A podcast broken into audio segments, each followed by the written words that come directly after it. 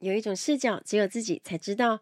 美若康心动系水胶日抛系列，结合二零二一年春夏纽约时装周最流行的三种颜色：心动棕是裸眼小直径，心动蓝有自然微微的放大感，以及心动灰有混血的变色感。而且美若康彩色日抛型细水胶隐形眼镜的特别设计，为每个颜色在每个视角中都呈现心动的感觉，让你双眼炯炯有神，非常适合需要长时间佩戴的美女们。现在起，行动系列第二件七折。新注册美若康官网会员，买就送三日的心动日抛隐形眼镜。快搜寻美若康，购买通路小林、大学、德恩堂、年轻人及各眼镜行均有贩售。明基材料股份有限公司陶氏气广字第一一零零三零零一号，卫部一气制字第零零六四零二号。佩戴一般隐形眼镜需经眼科医师验光配镜取得处方签，或经验光人员验光配镜取得配镜单，并定期接受眼科医生追踪检查。本器材不得于中文访单建议之最长佩戴时数，不得重复佩戴。于就诊前务必取下，以免感染或溃疡。如有不适，应立即就医。Hello，大家好，您现在收听的是 Emily 报报，我是主持人 Emily。在 Emily 报报的频道中，主要会绕着自我成长、工作、职涯、甘苦、世界文化与旅游时事等相关内容。今天的节目就开始喽，请让我带着你的思绪一起飞翔吧。Hello，大家好，欢迎收听 Emily 报报。这个礼拜最红的鲑鱼之乱，大家有参与到吗？真的是太疯狂了。不晓得我的听众里面有没有人真的是为了去大吃而改名叫鲑鱼的呢？我光看网络留言，我真的快笑死。原来鲑鱼相关的成语有很多，同归于尽啊，血本无归啊，无家可归，这些都是。那不过虽然很夸张，但对店家来说其实是好事。网络社群和电视媒体连续几天的报道，创造了很大的广告效应。那本来只是推出有创意的行销文案，也没料到真的有人行动力如此惊人，铁了心要吃鲑鱼。所以从行销来看，是很成功的操作。那更令我惊吓的是，呃，看到统计，全台改名叫鲑鱼的人最多落在高雄市。诶，原来高雄人如此热血，具备行动力。我真心的希望大家可以把这个行动力用在追求自己的目标跟梦想上面。那也希望你们都还能改得回来啊，不然真的是赌太大了。来跟大家分享一下，我这个礼拜去上戏剧课好玩的事。本周老师教我们对着镜子做喜怒哀乐，我觉得这个活动超好玩的。其中一个练习是我们要去先练笑嘛，那大家应该觉得笑很简单。那我们这个笑是要从小声的笑慢慢大声，然后越来越大声，再来要狂笑，再用假音笑。那从来没有试过这样的练习，真的自己笑了之后，你就发现哇，原来一点也不简单呢，而且。人生当中也不太会有机会真的可以笑成这样。我简单示范一次，但是为了避免太吵啊，我会比较收敛，大家稍微体验一下这种感觉。比如说笑的笑是这样开始笑，就是从小声的，大概是像这样子，就是慢慢的加大，然后你们可以去想象一下，到最后是狂笑。那种很疯狂的魔音传脑的笑，那种是很可怕的。当然不是演戏都要做这么夸张，可是你要先能够自由运用这些你的表情，那想办法去做到极致之后再来调整。那如果你们自己想试试看，你会发现哦，当你最后真的用假音笑的时候，共鸣其实都冲到了脑，所以头其实会晕的，就用尽生命在笑。那很好玩的是，还有怒的展现，生气。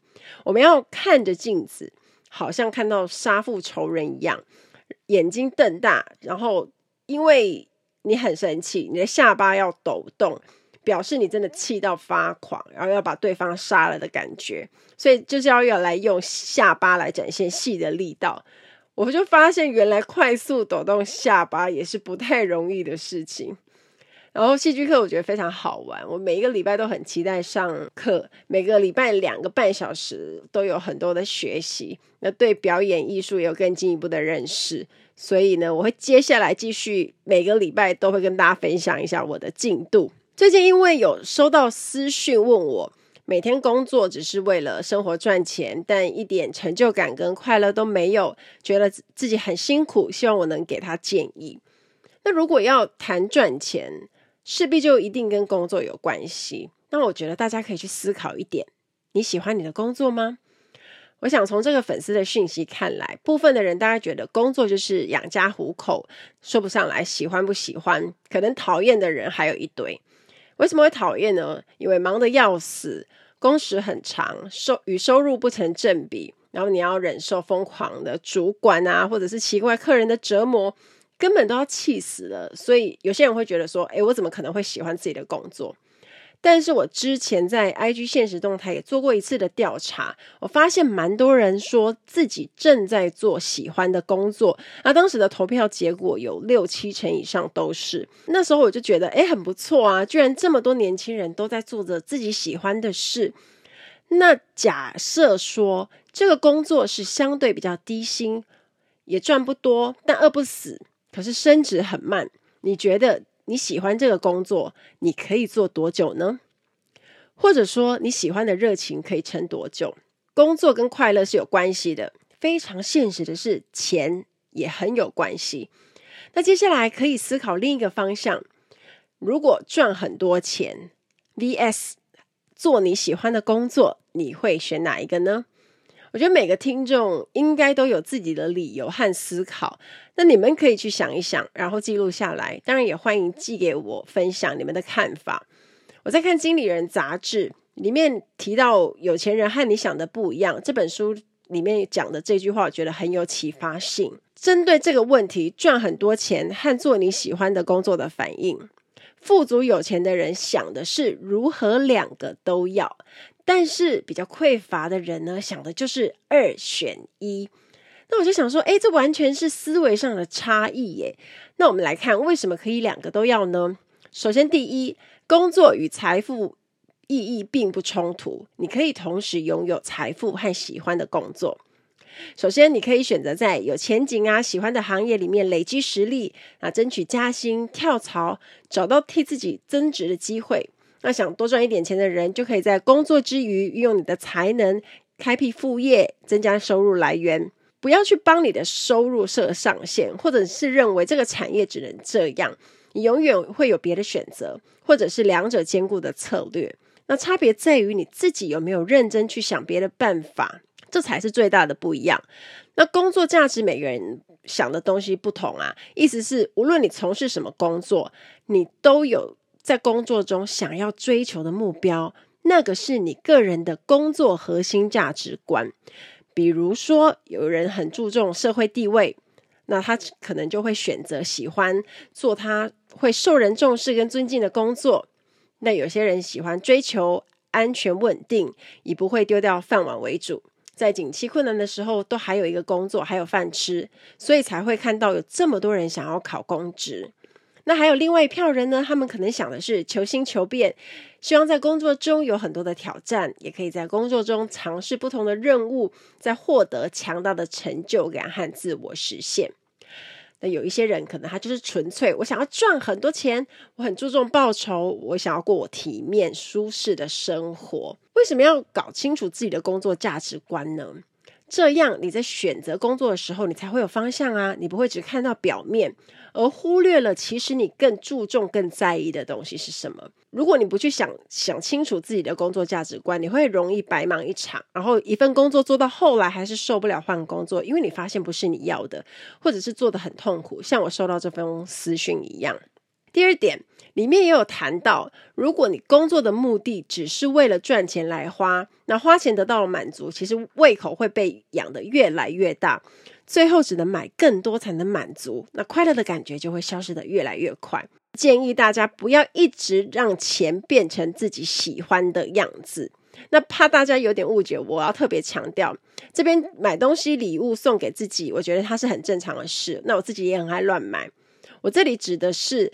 当你只有透过买东西才会得到快乐的状况，而且我们去想一下，不见得有钱人他就会大买特买，或者是他过很浮夸的奢侈生活。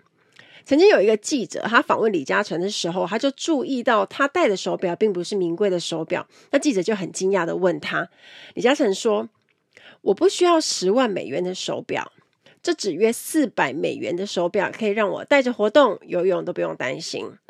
真正的简约是如何用少一点的成本过你想要的生活，不是什么都不买，而是准确找到自己想要的。”是不是讲得超好的？搞清楚自己想要什么才是最重要的。而真正的富有，不是想买什么就买什么，而是了解你用金钱交换到哪些真正有价值的东西。举个例子来说，和家人的一次出国旅行，他就是用金钱去创造了无可替代的美好回忆，它就非常有价值。我之前当空服员时，觉得最开心、最有成就感的时候，就是当我可以使用工作的福利，用员工折扣票带家人一起出国的时候。可能在那趟旅途中，我花了不少钱啊，我开商务舱的票。但是就算多花一点钱，我交换到了非常有价值的旅行，我觉得那就是无可取代的快乐。第三点，接着回到自己呃喜欢自己的工作这件事上。我很喜欢大陆的一个辩论节目《奇葩说》，里面有一集刚好谈到，你要选高薪不喜欢的工作，还是低薪喜欢的工作？正方是要讲高薪不喜欢，反方是讲低薪喜欢。那里面谈的论点有我们之前说到的，你要首先去思考你的工作目的和价值观。而且节目很有趣的是，正方提出什么人会觉得工作是很爽的吗？答案是没有人，因为这世界上所有的工作都是辛苦的，没有人会觉得哇，我的工作好爽哦，都不用做事。那快乐不一定从工作中找到，可以从吃美食、购物等等方式，而这些都需要钱。那这时候反方就提出，工作上的不快乐会造成生活不快乐，累积久了就会闷出病。所以高薪买不到心灵的快乐，我们要好好面对我们喜欢的人生。那不管正方跟反方的论点，当然各有讨论的空间。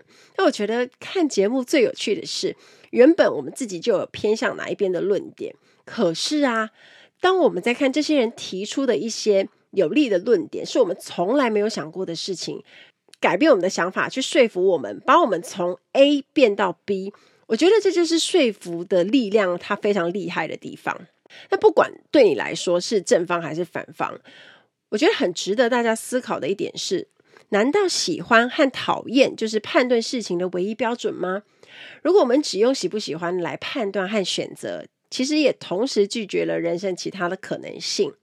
因为自己不喜欢、不想做，所以不要做，也不去试试看，然后就只是下意识的拒绝。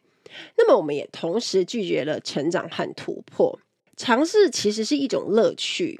一种发掘自我、认识自我的过程。如果你我们连这种机会也不给自己，其实真的是很可惜。那蔡康永说的这几句话，我觉得很有道理。他说：“用喜欢跟不喜欢来选择工作，对百分之九十的人来说是挺危险的，因为恐怕你以为你很喜欢的事情，做了之后会发现你没那么喜欢。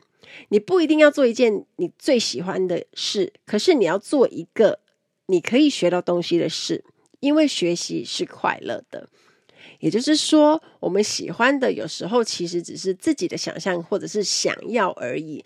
在我们真正还没有进入那个工作的时候，我们可能会有一些错觉。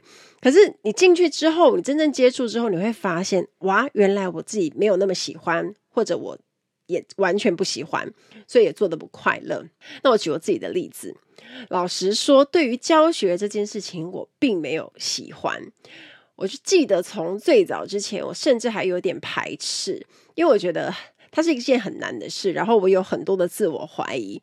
但我真正去上过课程之后，我发觉教学这件事情，要身为一个好的老师是很难的。我在学习怎么教人的时候，当时我在上那一堂教学课，我就很害怕，因为责任感是很重的。你当老师，你要收学费，可是你要教得好啊！你的最终目的是要让学生有收获，它才是最重要的。可是啊，我没有不喜欢，我就不做。诶，我有给自己机会去成长尝试，就想说，哦，我就试试看嘛，学学看，要是不行就算了。虽然我对教学这件事情不是非常有热忱那一种，也不是喜欢，但我为了要开拓另一种的可能，我去选择尝试。结果意外发现自己在教学领域上也能做得还可以。虽然我并不是要它当我的主业，但当成额外收入，其实它是很好的，而且我可以从中学习到很多的事物。就像蔡康永说的，学习它是一件快乐的事。我从我自己的经验里面有很深刻的体会，因为我并不是用喜欢和讨厌来判断要不要做一件事情。而且事实也证明啊，就算你不是很喜欢的事物，你也能做出成绩。如果你曾经试过，你应该就会知道我说的那种滋味。那至于要赚多少钱才会很快乐呢？我让研究来告诉大家。荣获诺贝尔经济学奖的英国个体经济学家安格斯·迪顿，跟同是诺贝尔经济学奖得主康纳曼。他们共同发表一项研究，指出年收入七点五万美元，大概是台币两百二十四万元，能够获得最大的快乐。而且啊，赚得多不一定会比较快乐，但赚得少确实会影响情绪。这个研究代表，如果你是年收入两百多万的人，会有比较大的快乐值。不知道大家同不同意这个说法？那为什么越有钱，快乐的程度可能会不及年收入两百的呢？Ladies and gentlemen, welcome aboard. This is the in-flight service manager Emily speaking. 欢迎来到航空小知识单元。在今天的航空小知识，我们要学的这个字叫做 overcoat 大衣。空服员制服的大衣跟一般的大衣其实都叫 overcoat。但特别的是，空服员的大衣款式多半都蛮有设计感的，蛮美的，而且搭起制服都会很好看。航空公司制服大衣都是深色的居多，那国泰就是黑色百搭款。我觉得剪裁其实很简约，可是穿起来呢，有一点点 A 字的效果，也是蛮有曲线的。其实如果不是真的要飞很冷的地方，我们可能也不大会穿大衣。因为认真来说，只有在下飞机时候，我们才会把大衣穿上嘛。那真正冷呢，也就是走出机场要搭车的那个时候会被冷到。那那一段路其实是可以忍受的，大不了不就小跑步啊。我以前就试过，可是就真的我没穿大衣，然后真的很冷，这样跑过去就是嘎零顺。而且如果真的天气非常冷，多数的组员也会在制服里面多加一件短版的薄的黑色针织外套。更厉害的是，我看过有同事把很轻薄的羽绒穿在我们那一件很合身的制服外套下面，是不是超级强的？如果要达到保暖效果的话，当然就是外面还要再套大衣，也可以加围巾跟手套，而且有规定，我们是一定要黑色的，这样才可以搭配制服，而且看起来不会太乱。但是我的印象中，我几乎没有在穿制服大衣的时候戴过手套。真的冷到受不了的话，我就会塞个暖暖包在我的口袋。而且大衣的长度并不是整个覆盖小腿，也还都会是露出小腿的一半到三分之二，所以只有被丝袜包住的腿露出来吹风也是蛮冷的。可是为什么我们不爱戴大衣？因为如果在香港不是冬天，等于我们从国外飞回程的时候，我们就要把 overcoat 塞到行李箱，或者是我们手提包那个大的 garmen bag 里面。可是大衣就是厚毛料外套啊，所以它超占空间的。我们的行李箱空间就是为了要装从国外买回来的战利品或是药妆，绝对不可以让大衣占到空间。不过如果香港也一样，天气很冷，我们。去程回程都会穿的话，那当然我们就会把大衣带着。我是一个算蛮怕冷的人，那我其实也蛮常穿制服大衣的。我自己就访问过那些宁愿冷也不要带大衣的同事，他们多半都说就是嫌麻烦啊，或者他有可能就单纯是不怕冷的。大衣也是制服的一部分，那我们每年只有在世界各地冬天的时候会用到，那也要搭配香港的天气。也都是可以把大衣送公司免费干洗的哦。不知道大家最爱的是哪间航空公司的大衣呢？我个人觉得发航的好时尚哦，制服的剪裁已经很美啊，然后它中间红色蝴蝶结搭配他们黑色的大衣，气场整个超强的，而且他们走起路来就优雅又有质感，感觉就是你把头发拆掉，下班的时候就可以直接去参加一个 party 或者是晚会之类的，因为没有人会觉得他是穿着。航空公司的制服，发行的大衣荣登我心中最想穿的航空公司制服第一名。希望大家会喜欢这一集的航空小知识。我们下次再见喽，拜拜。那为什么越有钱，快乐的程度可能会不及年收入两百的呢？那这跟边际效用递减的原理有关系。因为人的欲望它是无穷的，当你赚到一定的数字的时候，这时候你可能会再跟别人比较啊，发现自己还是很小咖，所以就会继续努力赚钱，要追求达到更高的层次。假设你今天年收入三百万，然后碰到一位朋友，他年收入五百万，你可能相比较之下，你就没有那么快乐，因为你在烦恼怎么赚得更多，跟他一样多，甚至超过他。可是这也很难讲啦，快乐的值感受是因人而异的。那要不要赚更多？这就牵扯到你愿意投入多少的时间跟心力去做，然后值不值得去这么做？因为势必都要伴随一些牺牲跟代价。你要赚很多钱，你可能要牺牲掉你的健康、家庭，还有那种排山倒海、无穷无尽的压力。但更别说金字塔顶端的人了。当钱到达了一定的数量，可能对他们来讲就是数字，可是他们的目标仍然还是要继续赚更多，因为可能到那个身份地位，你要负责的其实不就是你自己而已，还有很多的家庭，很多的人在你的底下工作，也不是他想怎么样就怎么样。其实我觉得应该是牵扯复杂，也不是现在的我可以参透其中的奥妙。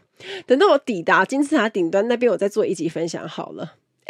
可是等到我到那边的时候，我还做了什么节目啊？到时候大家可以看杂志关于 Emily 的专题访谈，这比较实际。如果你们也有追韩剧《上流战争》，里面有一个大反派叫做朱丹泰，朱丹泰西，他就有说一句我觉得很经典的话：当他的未婚妻跟他说“钱早就不是我的烦恼了”，可是朱丹泰回说：“就算已经赚很多钱，很有钱。”想的就只是怎么样再赚更多而已，所以呢，赚多少才会快乐？其实真的也没有一定的答案，每个人的答案也应该都不太一样。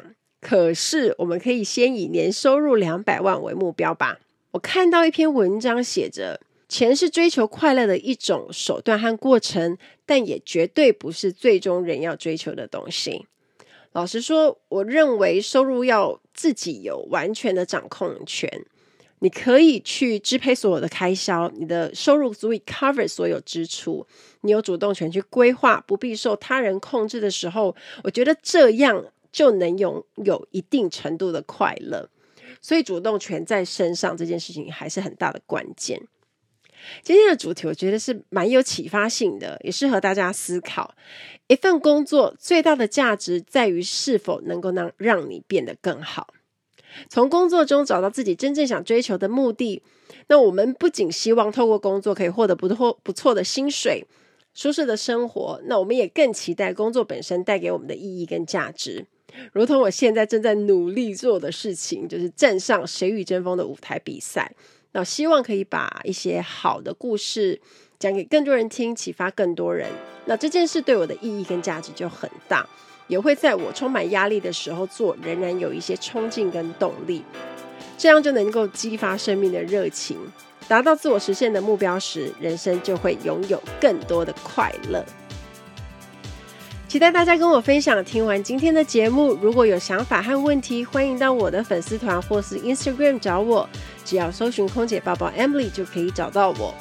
你也可以截图这一集的节目，分享到你的 Instagram 现实动态上面 tag 我，让我知道你有在收听，也让我知道你对 Emily 报报的看法哦。